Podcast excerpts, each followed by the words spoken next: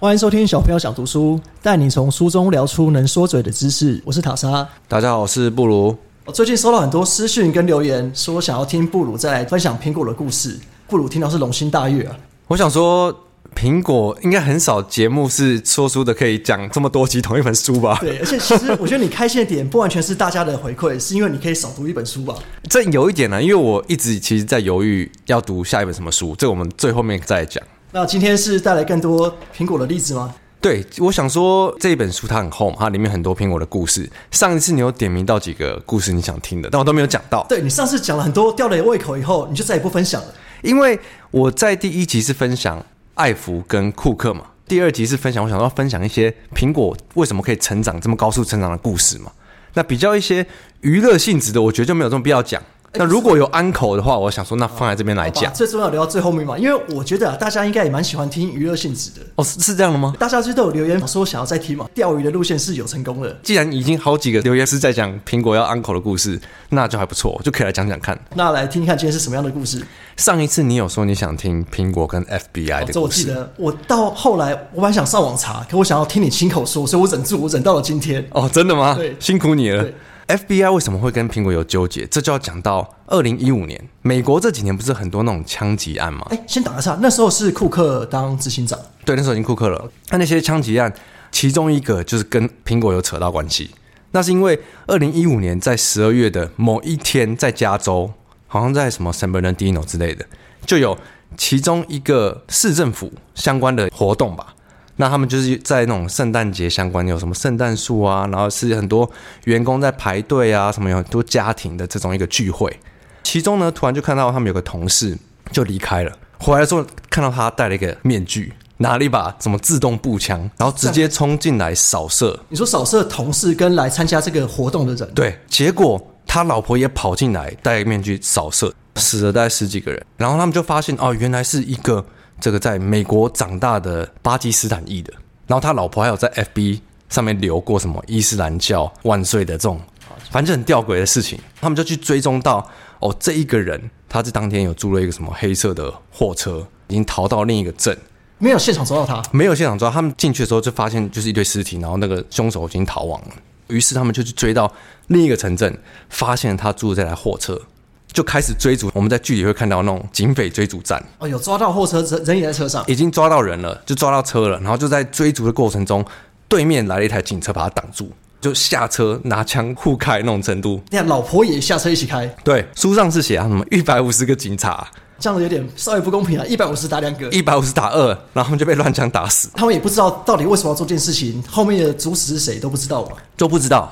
但是没办法，后来就是因为对峙中把他们凶手都打死，但就是完全看你像在看那这有个点夸张哎、在看那个 Netflix 的剧一样，对，就是距离会出现，他有直升机在后面跟着，嗯对对对对对，然后再拍一样在追逐战。呃后来他们为了想要去查说这件事情到底怎么发生的，他们在凶手的车上找到一只 iPhone 五 C，哦，终于苹果要出现，我想说这个苹 果，哦你有发现我忘我我忘忘记在讲苹果的哦对事对，了小。时你在讲昨天看的剧吗？对，所以这个事件是非常大的，因为尤其是美国这几年发生很多这种事情，那通常都是 FBI 会介入去调查嘛，因为 FBI 是调查国内的，然后 CIA 是调查国外的，这就是另一件事。但在调查 iPhone 五 C 的时候，FBI 发现他们没有办法破解这只 iPhone。不是可以用指纹开吗？对啊，可是我不知道为什么他们那时候就是说一直打不开这只手机。他们很想知道你手机联络了谁，对对对，他说所有的资讯都在这只手机，他们其他以外已经找不到任何有什么方式去找出下一个线索。于是 FBI 就去联络苹果的法务长，想要他们帮他们解开这只手机，这听起来好像还算蛮合理的。还蛮合理的，对不对？因为你要为了一个重大事件啊呢、对，因你为要不是说一些小事，万一如果还有下一次怎么办？没错，这就是 FBI 想的。所以 FBI 就是呃联络了政府相关单位去给苹果压力做这件事情。可是苹果的角度就不一样了。FBI 想要做的是，你知道 iPhone 有一个功能是，你好像密码连续打错十次还是几次，它会自动把手机锁起来，甚至是清除里面资讯。我以为只会锁很长的时间，我也以为，可因是为我有个朋友，他很喜欢猜人家密码，这么无聊， 他会一直猜，因为我记得被他猜过一次，是会时间会累计的。前三次可能一分钟，然后他很猜到后来是你要等一个小时才能再解。这我以为这就是上限，这你应该会想揍他吧？会因为一个小时不能用手机，很痛苦。 对啊，对，但那时候就说，如果你累积到一定的次数，它会删除手机里的资讯。所以那时候 FBI 要求苹果做的是，帮他们做一个软体，是可以破解这件事情的。哦，我以为苹果他们自己有办法可以破解。他们也没有办法，对他们来讲这是治安的问题。如果手机可以随便被破解，那他们的手机就没人想要用了。对他们希望他设计一个新的软体，让他没有这个上限，他可以好好的去猜他的密码，好好的去破解。可那苹果会不会是担心说，万一你拿这个以后，就这个软体帮你做好，你就可以到处破解那？没错，苹果担心就是，如果我帮你做这个软体，它就变成一个 iPhone 的破洞。如果我到时这个软体流传出去了，哇，那没有人想哎用我用我的 iPhone 了， iPhone 真是不用卖了。对啊、真的不用卖啦。所以对苹果来说，他们不能做这件事情。那我好像可以理解他的立场，因为我当初知道这个新闻，可我只是觉得说，为什么苹果这么不配合，是有什么问题吗？可你这样讲，我觉得好像不配合也合理啊哎、。可是那时候闹超大的、就是你知道美美国就很爱弄哦，这个大事件，苹果不愿意配合这件事情，被害人的家属出来申冤什么之类的，难怪苹果那时候被骂那么惨。所以 FBI 配合政府上诉到法院，要法官去给苹果压力，最后还是走法律路线，法律路线啊，那时候闹很大，连那时候总统选举的时候都把它拿出来当一个话题在讲。然后那时候川普就一直打苹果嘛，哦，那时候川普跟库克还不是好朋友，哦 那时候还不是好朋友，对不还对是？苹果就要一直想对策说，那我要怎么做才可以平息这件事情嘛？因为对他们来说，他们真的不能去做这件事情。对，这是商誉，他们累积这么久商誉，也有可能就因为这次就毁了。对啊，那他们一说，因为治安的问题，我们不能让我们的用户有可能受损，但是对。政府来说，他们就觉得啊，苹果就是在整笑啊！明明你们在中国就可以把你的资料存上 iCloud 啊，有钱你们就可以做，对啊没有、就是没有好处，你们说不像要，所以那时候其实很尴尬。如果你这件事情没有处理好，你可能声约大受打击，你的销售可能会掉很很多。那后来是怎么解决啊的？后来最后的最后，是因为 ABC 一个大电视台在美国的，他们就去访问库克，在库克的办公室，那是库克第一次在苹果的办公室受访，他就有提到说。啊，我觉得对于这些家属，我们也觉得很抱歉，他们不应该经历这些事情，表现出非常好的同情心嘛。然后后面就提到说，如果我们开放这个软体，这危害的不只是少数的用户，是全球破亿的用户。那如果每一个人他的手机都有机会被我们发展的这个软体破解，那这会是我们的问题，我们没有办法承担这件事情。哎我觉得这有说服到我，哎有说服到你我对不觉得对这？样听他讲，我就蛮有我们不能为了一件犯罪事情受害上亿的用户。后来这个访问在苹果的内部是被评论为库克很成功的一个辩论。因为他讲的很有道理，我相信很多人听完也跟我想法一样，会觉得说啊，我可以理解为什么苹果不这样做了。后来是怎么结束这个案件？是因为 FBI 终于找到一个人，花了一百万美金去破解登录的问题。你说他找了一个骇客，对他找了一个就骇专门客，可这样是不是代表其实他也可以破解其他手机啊？后来我是到看到几年后的报道，才发现他们是找一个澳洲的治安公司里面的两个工程师，但这一个他们破解的这个漏洞，两天就被补好了。这个漏洞是原本苹果没有发现，对所以等于也刚好趁这个机会，苹果发现把它补起来。对，所以这件事情就这样子落幕。但那时候闹得超级大的，那这样听起来好像算是一个完美的收尾啊。算是对苹果来讲很完美，可是 FBI 超气的。对啊，又多花了一百万嘛。对啊，对啊，FBI 超气。你看那个很多我们看那个 Netflix 的剧里面，就是辩论到最后，然后 FBI 政府那边他们觉得他们输了，可是他们虽然还是解决了这一个案件，但其实后面还是有遇到相同的、哦，有些枪击案又是有 iPhone 解那不怎么开办？。那个漏洞不是被补起来了？那个之后书中就没有提到了，该不会是要等到下集敲完才要再分享吧？ 那那个我那个我真的不 知道。那再来，我再分享另一个故事好，你上次有提到是三星的故事，三星跟苹果不是一直都是其实互打的很凶嘛竞争？嗯那个时候是从二零一一年开始的，因为苹果是 iPhone 手机从二零零七嘛，然后到二零一一年开始，啊三星开始跑出来了。他们那时候很秋诶、苹果不是一直都很红，他们的手机就是你发布前几天前，大家那边果粉就在排队了嘛。对，都会排队，或者线上发布会，大家都会熬夜在那边看。对对对，然后那时候三星的 Galaxy 三吧，那也是蛮之前的手机的，我 Galaxy 我有买过哎，你有买过？其实那时候我觉得还不错啊，可我觉得啊，算了，不要批评手机好了，功能很多，对不对，对？功能很多啦。对，那时候他们在做的就是三星那时候有一个呃广告的创意，就是他们主要就在打，他们觉得 iPhone 的这些果粉在那边排队，他们觉得很蠢，花那么多时间排队，买了的功能又没有三星的手机这么多，于是呢，他们就在某一个 iPhone 发表前的排队的门口去推销他们的，这算踢馆的吧？这算是广告界里面算是一个什么突袭的行销？他是在人家在排队，然后他去那边发说，哎、其实你们不用排，看我们新手机也不错哦。对对对对，他直接在那边，然后还发披萨给大家吃。然后他们那时候的 slogan 就是 “The next big thing is already here”，下一个大咖已经来了，你们不用排这个新的东西。我们的呃，荧幕比较大啊，功能也比较多，相机也比较好，你们在排什么呢？就是有点好像在批评说果粉根本跟笨蛋一样。他们的广告也是真的是就是用这个做，就是用一堆人在排队，然后他们就直接用哦，the next big thing is here。哎，我觉得这个广告算蛮厉害的耶。对啊，这算是蛮有创意的啊。那后来是后来是这这个广告成功激怒了库克， 气坏了，就库克超不爽，因为他觉得哦，他上访问他直接说，我们其实很喜欢竞争，但我觉得大家应该还是要发明自己的东西。他可能觉得他不讲武德啊，你要竞争不能用这种方式嘛。不是他直接在批评说三星根本就抄袭，三星是赝品，你们根本就是学我们的东西，然后还在那边讲的好像你们东西很酷，我们东西很蠢，然后就很怒。因为那时候我记得呃，访问的主持人还问他说：“那你觉得你要怎么样做，你可以做出一个成功的逆袭吗？在广告上？”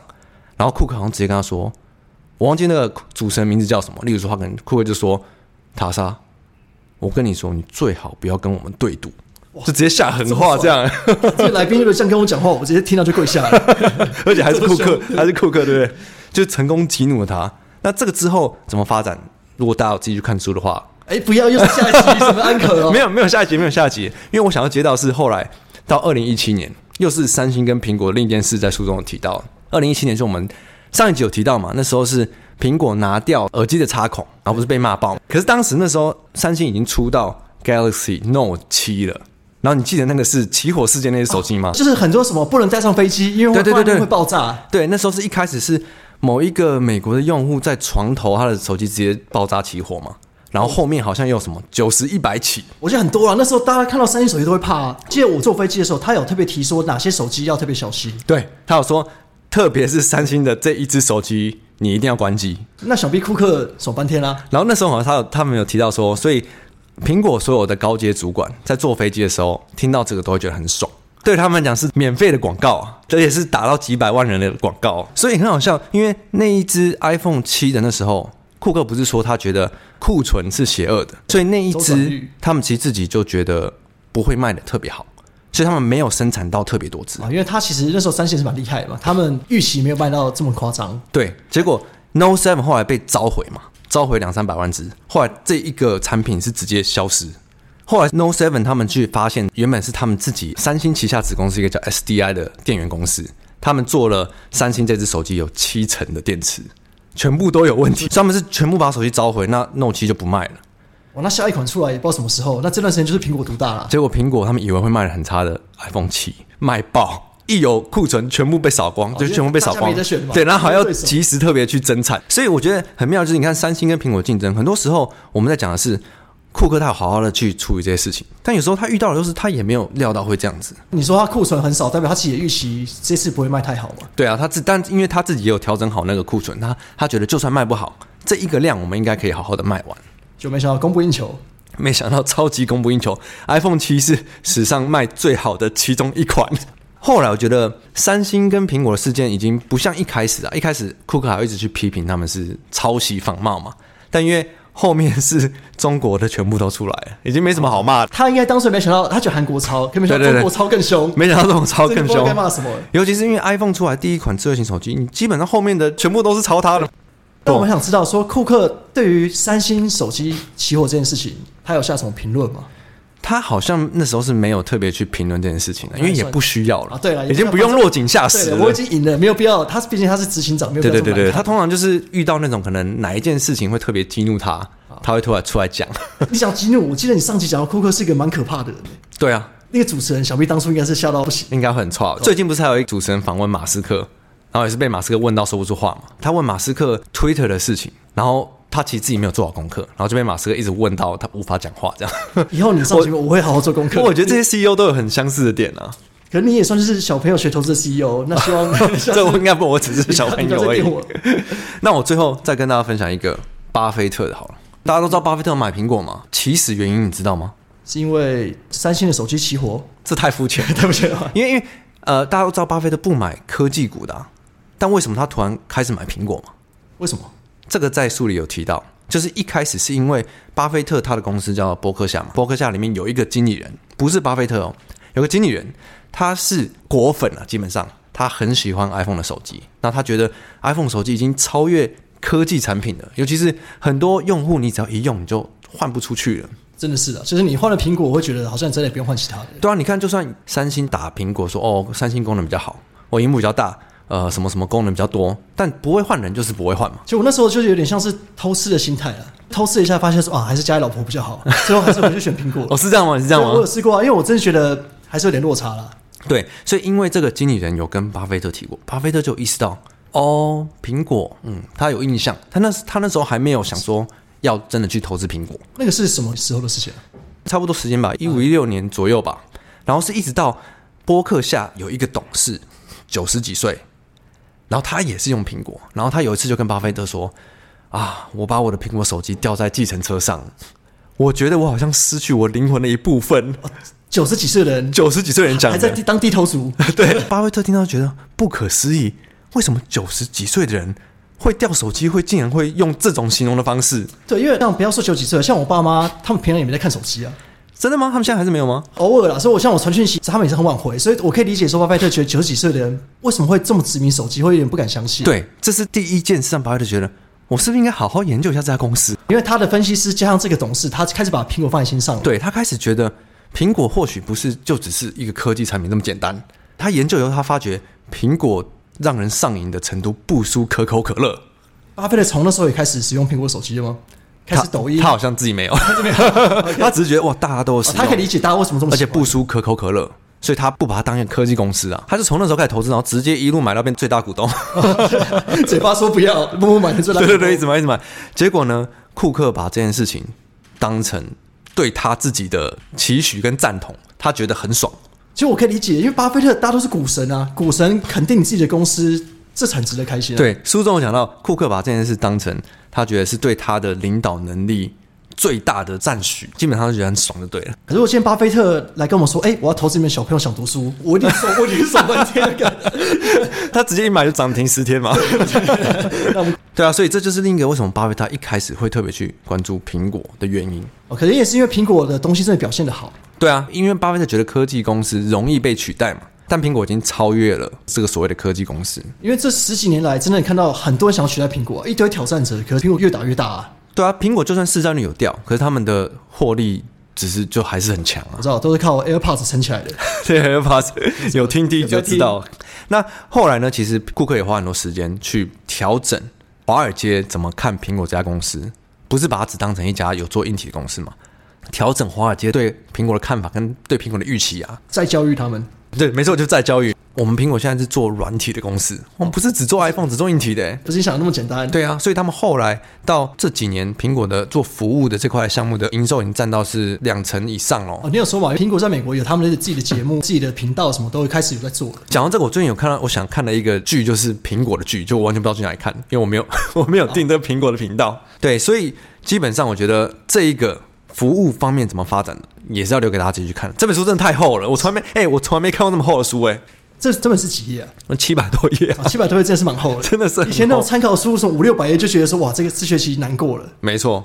我最近有在想说下一本要看什么，哦。但我一直在考虑的是，我看一个是讲 Google Map 怎么开发的，大家都要用 Google Map，然后一个是抖音的起源，抖音怎么变成这么红的一个大公司，然后另一个呢是讲 Netflix 的起源。